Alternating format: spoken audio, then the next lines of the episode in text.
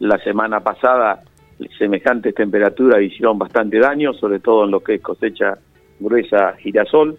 Eh, quizás los maicitos se las bancaron un poquito más, pero los girasoles le pegó fuerte. Y bueno, si bien esta lluvia ya no va a solucionar el daño que tienen dichos cultivos, pero bueno, por lo menos para el resto, para los maíces, para los pastoreos, para todo viene muy bien, el agua viene muy bien y pensando ya en un 22 eh, en la fina, hay que ir acumulando eh, reserva de agua para cuando llegue la siembra en mayo eh, podamos estar bien con el perfil. Así que, no, no, muy contento, te diría. Hasta ahora, 8 mm, milímetros, me decías. Sí, sí, más o menos es el milimetraje que hay en la zona, 8 milímetros, pues tenemos en la zona de Rivera y San Nicolás un poco más, 10 milímetros, pero eso más o menos, y era lo que estaban marcando los pronósticos, algo más, pero bueno, eh, hay buenos pronósticos para mañana, para lo que queda de la semana, así que esperemos que siga así y bueno, por lo menos se cortaron las altas temperaturas que tuvimos, eh, que fueron prácticamente récord eh, en la historia de la zona, semejantes temperaturas, realmente fueron tremendas, así que se cortó un poco, pero bueno, acá está el clima nuestro en nuestra zona parece que es así, saltamos de 45 grados a 15 grados, la verdad que, que es complicadísimo, no solamente para los cultivos, sino también para las personas, ¿no? Porque la verdad que eh, Mito, y eh, contame, antes de, pasar a, las noticias ya de, hablando de la cooperativa en sí, de los proyectos, eh, ¿cómo, eh, contame cómo le, afectó este, estas altas temperaturas, cómo fue la sequía, fueron grandes cantidades de cultivos que, que, se fue, vieron perjudicados, cómo lo manejan ustedes, qué es lo que dice el productor.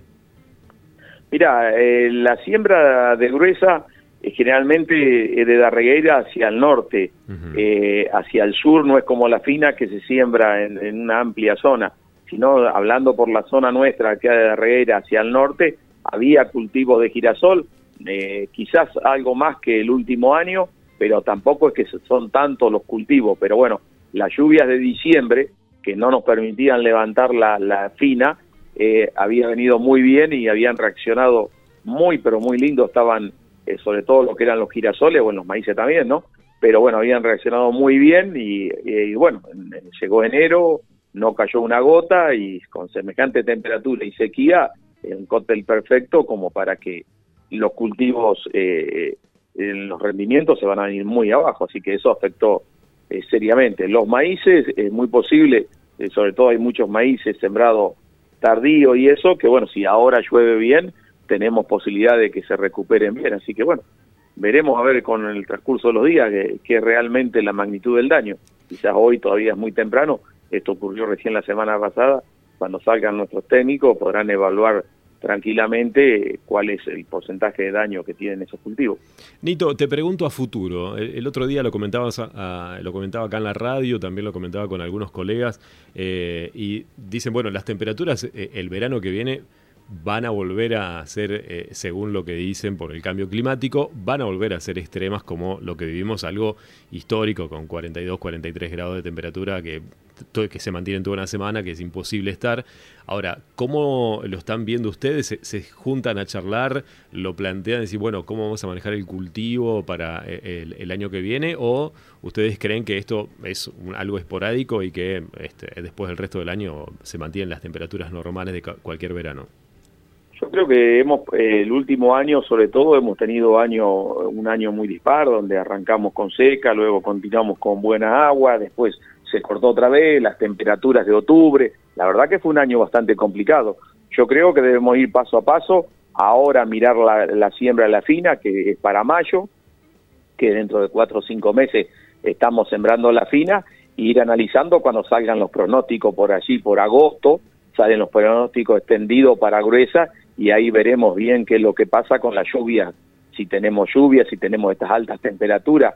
con menos margen de tiempo es menor el, el, error, el margen de error, entonces creo que hay que esperar, no hay que anticiparse, no porque un año venga de una forma, el otro año puede venir totalmente o no, yo creo que ahora hay que esperar, ahora hay que ver en estos días que nos dan los pronósticos para la fina, y ir paso a paso y ver y organizar en qué mes se siembra y cómo se siembra, y bueno, y después allí por agosto, septiembre, que dan los pronósticos extendidos hasta enero o febrero, ahí sí vemos realmente qué es lo que ocurre y ahí habrá que tomar la decisión, si viene otra vez con tan altas temperaturas, quizás hay que sembrar más tarde para que los cultivos los agarre más chicos y bueno, hay distintas alternativas que eso lo verán los profesionales que tenemos eh, que tienen a cargo la parte agronómica, ellos son los que saben y los que toman las decisiones, ¿no? Que después la bajan al resto de los socios. ¿Los rindes de la FINA fueron buenos? Los rindes de la FINA fueron muy dispares. Fueron en, en, la zona de Darregueira, Darregueira hacia el norte, de buenos a muy buenos. Y tenemos la zona sur, cuando hablo la línea Jacinto Arao, Villair y Felipe Sola, fueron muy malos. Entonces, pero bueno, en, eh, eh, fueron muy dispares, no fue como los otros años que cuando venía bien o mal venía bastante parejo. Esto hace recordar a tiempos de hace años que era así, siempre se daba una de, de Darregueira hacia el norte, muy buenas cosechas y al sur iba eh, aflojando y bueno, este año se dio lo mismo, venían muy justo hacia la zona sur con la lluvia y el soplete de octubre, fines de octubre, de semejantes temperaturas y vientos, hizo que prácticamente los sembrados eh, eh, quedaron muy deteriorados y con rindes muy bajos. Hacia la zona de Darreguera, hacia el norte, los rindes fueron muy buenos, sobre todo en cebada, rindes eh, que bueno, que uno cuando escuchaba antes parecían que eran de otra zona, bueno, se dieron muy buenos, muy buenos rindes, muy buena calidad, así que bueno, esperemos que se mantengan los valores o que mejoren, porque bien habían bajado un poco los valores, se, se están manteniendo ahora y, en, y se está dando una, una recuperación. En la cebada está más libre en el tema del cereal, el gobierno, bueno, tiene maneja la exportación de trigo y abre o cierra, pero si bien no está que cerrado, pero eh, no toman nuevas eh, declaraciones juradas, ahora había empleado dos millones de toneladas, que eso realmente perjudica al productor, eh, porque cuando nosotros sabemos muy bien que cuando los precios son buenos, los tiene que aprovechar, porque después cuando viene mal o viene una sequía, es complicadísimo, entonces bueno, sabemos que dependen del clima y, y bueno, cuando el clima se da y tiene una buena cosecha, bueno, los valores realmente porque también no hay que olvidarse del tipo de cambio, que hoy el productor está vendiendo con un dólar que no existe, de 103, eh, 103 dólares, y cuando vas al, al Blue lo tenés que pagar 215, más del doble. Entonces ahí ya tenemos un, un serio problema. Pero bueno, eh, son las cosas que, que hay que trabajar y tratar de mejorar. ¿Y qué, qué, mejoras se le pedirían al gobierno para, para entender nosotros los que no estamos relacionados con el campo, para entender un poco más este conflicto? Porque bueno, también vemos el tema de las retenciones, los impuestos, el dólar que está desfasado. Bueno, ¿cuáles serían las propuestas que por ahí se le acerca desde parte de, eh, de, la parte rural al gobierno para que esto sea más estable y que no perjudique al productor?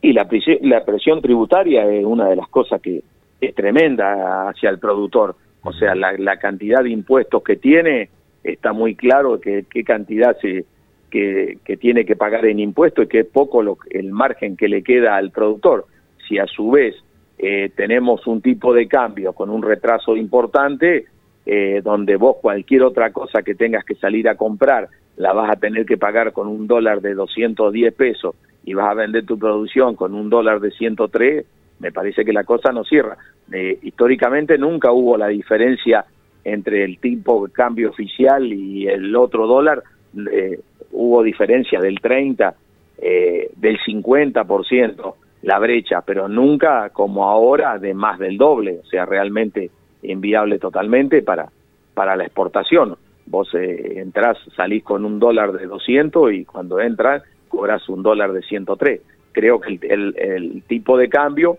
pero bueno, son políticas profundas donde no se pueden tomar una medida sola, sino tomar un conjunto de medidas y bueno, el resto de la exportación, eh, como pasa con la carne, eh, también tiene que estar eh, libre y bueno, después habrá que ver cómo se asegura el, consumo de carne o de pan hacia la población, que también es un problema, que todos lo entendemos, que sabemos que la gente lo que está atravesando, que los sueldos no alcanzan, pero bueno, eh, creo que es un trabajo muy profundo y que se le van acercando continuamente al gobierno propuestas y que están trabajando, pero bueno,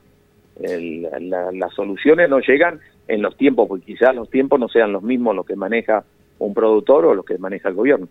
Estamos hablando con Miguel Ángel Rodríguez, Nito, gerente de la emancipación, y vamos a hablar de, la emancipación y también de Lácteos CNC, que ha sido realmente revolucionario en la zona. Nito, contanos un poco cuándo comenzó esta idea y hoy que se ha extendido por lo menos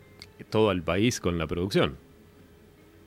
Bueno, esto comenzó, ya cumplimos tres años desde que tomamos eh, la cooperativa de Jacinto Arau, bueno, eh, se acercaron en varias oportunidades directores eh, de la cooperativa, nuestra casa de, Jacinto Arau, la nueva cooperativa, y, bueno, ofreciéndonos el tema de, bueno, como para tratar de, salvar las fuentes de trabajo y bueno, que puedan seguir trabajando los productores también en la zona, una zona muy complicada, eh, se analizó con el Consejo de Administración varias veces y, se decidió dar una mano. Eh, creo que había alrededor de 12 o 13 empleados. Eh, se estudió muy bien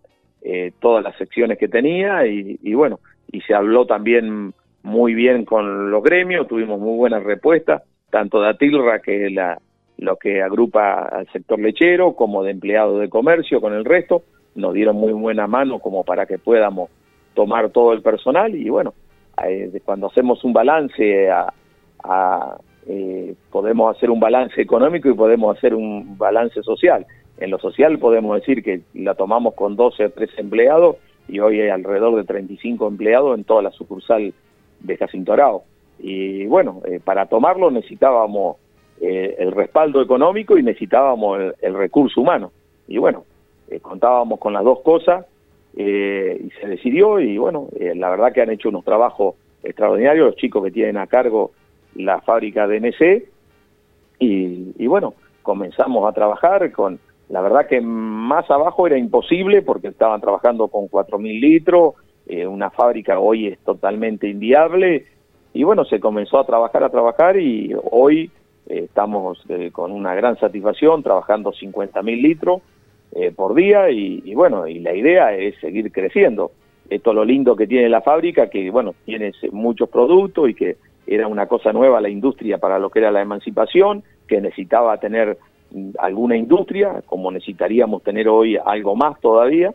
Y bueno, se comenzó a trabajar en, la zona y bueno, eh, cada vez fue el producto más demandado y bueno, para trabajar eso, esa cantidad de litros de leche también necesitábamos la otra punta que eran los comercios y bueno, también se encontró esa parte, así que se va trabajando con los altibajos que tiene nuestro país. O sea, no te olvides que dentro de los tres años que hemos trabajado la fábrica NC, tuvimos casi dos años de pandemia. Hay lugares como Bariloche que habíamos podido ingresar bien, vino cuando comenzó la, la, pandemia un parate total donde eh, la parte turística se vino abajo y bueno, lamentablemente no no no no podíamos seguir vendiendo más porque no había no había turistas y bueno, eh, bueno, tenemos una zona muy amplia y como decías vos, en gran parte del país y, la idea es seguir trabajando y, y, seguir ampliándonos, si bien ahora la idea es tratar de, mejorar lo que tenemos, ser lo más eficiente posible, sabemos que la industria, que lo que pasa en nuestro país, hay que hacerla eficiente totalmente, y también debemos ir trabajando algo eh, para ir mejorando la parte ambiental, que eso también hay que no hay que olvidarse porque muchas veces por con la idea solamente de la parte económica nos olvidamos de eso y bueno, la idea es también trabajar en esa parte, son los proyectos que tenemos para este 22, así que bueno, estamos trabajando, hemos adquirido alguna alguna maquinaria hace unos pocos días, hace una semana, así que bueno, esperemos que nos vayan entregando desde acá dos o tres meses que los podamos incorporar, así que bueno, eh, trabajando bien, trabajando bien y trabajando lo más contento con un muy buen eh, grupo humano que tiene la cooperativa y de, de gente joven y con unas ganas y se han puesto la camiseta como quien dice que es la única forma con trabajo y sacrificio acá no hay ni una forma no hay una fórmula eh, distinta para esto, ¿no? ¿Qué maquinarias han adquirido, Nito? Y hemos maquinaria para todo lo que se iba de retazos de queso en el suero y todo eso, como para recuperación, el lavado de bandejas, para tratar de hacerlo lo más automático posible, porque bueno, si bien tuvimos un crecimiento muy, pero muy importante en litro de leche, también tuvimos de personal, pasamos de 4 a 23 que tenemos hoy, así que la idea es tratar de automatizar todo lo que más tengamos. Y bueno, también se ha construido una parte nueva para saladero, que ya han terminado eh, de levantar las paredes, de colocar cielo raso. Y en estos días eh, calculo que se irán a poner los piletones nuevos que se compraron para saladero, que eso nos hace poder trabajar más tranquilo o poder eh, elaborar quesos que llevan algún día más de, salado y bueno, eh, con lo que teníamos hoy de insuficiente. Todo ese crecimiento lo tenemos que ir acompañando con distintas partes y bueno, y vemos que el, el resto empieza a quedar chico, porque vemos que hace al segundo año compramos unas tinas que teníamos tinas de mil litros y compramos tinas de cinco mil litros y, vemos que ahora al año ya nos están quedando chicas para elaborar y estamos trabajando con doble turno, así que bueno, son cosas que tenemos que analizar muy bien para que no, no hagamos inversiones y después nos demos cuenta a los dos años que nos quedó chico. Eh, hay que ser, tomar bien, la, bien eh, las decisiones esas para que una vez que invertamos un dinero esté bien invertido y, nos ayude mucho en el crecimiento porque lo que es materia prima, leche, gracias a Dios tenemos, conseguimos y conseguimos excelente calidad, todo en la zona de Puan, la verdad que hay muy buenos tambos y, con muy buena tecnología y por ende tienen un muy buen producto eh, que, que, tenemos que muchas veces muchas fábricas no lo tienen, ¿no? Y no lo tenemos tan lejos de la fábrica sea, hoy a 90 kilómetros tenemos alrededor de, entre 13 y 14 tambos en la zona de, de Azopardo y Puan. Nito, la última pregunta. Eh, estamos hablando con el gerente de la Emancipación. El otro día veíamos cómo eh, estaban em, bueno, demoliendo una propiedad ahí en la calle General San Martín, aquí en Darregueira. ¿Cuál es el objetivo, cuál va a ser el proyecto que tiene la Emancipación en esa zona? Y la idea es para este año es la parte de gomería, hoy lo tenemos en la estación de servicio, es sacarlo para ahí, armar un, un muy lindo local, amplio y moderno como hoy vemos en cualquier parte, en cualquier ciudad, como para que tener y que, bueno, cualquiera de las personas que necesite el cambio de cubierta y todo lo pueda realizar y se lo puedan realizar eh, eh, al instante y, bueno, en un lugar eh, cómodo y bueno, que podamos eh, brindarle todos los servicios que necesita el, la persona que viene a cambiar las cubiertas. Así que va a ser para eso, para la parte de cubierta. Así que la idea es durante este año es trabajar a ver si podemos eh, tener ese local listo. ¿Y en qué fecha comenzarían ya con las obras, Nito? Y bueno, ahora terminamos con la demolición, ya se rellenó el, el terreno, eh, se apuntalaron las paredes y la idea es el otro día eh, nuestras arquitectas presentaron los proyectos del local, así que ahora el Consejo de Administración los tiene que estudiar, eh, donde dé el ok o no de eh, comenzar a trabajar. O sea, en, estos meses, en los próximos meses, en los próximos 60 o 90 días, deberíamos empezar a trabajar con la obra. Eh, así que, pero para ello primero tenemos que aprobar los planos que nos acercaron la semana pasada y bueno, por razones de todos estos trabajos y eso todavía no hemos podido tener una reunión con el Consejo como para que evaluáramos y, bueno, le demos el ok de lo que presentaron nuestra arquitecta y, podamos empezar a buscar, pedir presupuesto, buscar albañil, así que yo creo que en 90 días tendríamos que estar comenzando a trabajar. ¿Y más o menos otros tres meses para terminarlo? y tenemos que hablar sobre fin de año. Ah, Viste, los tiempos se van, eh, la gente, gracias a Dios, eh, está muy ocupada en nuestra zona, hay mucho trabajo, que eso es muy bueno, así que entre que se comienza y entre es una obra bastante importante y la terminación lleva oficina, no solamente el local de, de cambio de cubierta y para tener las cubiertas, sino oficina y todo bien, bien completito, lleva su tiempo. Así que yo creo que para fin de año tendría que estar listo.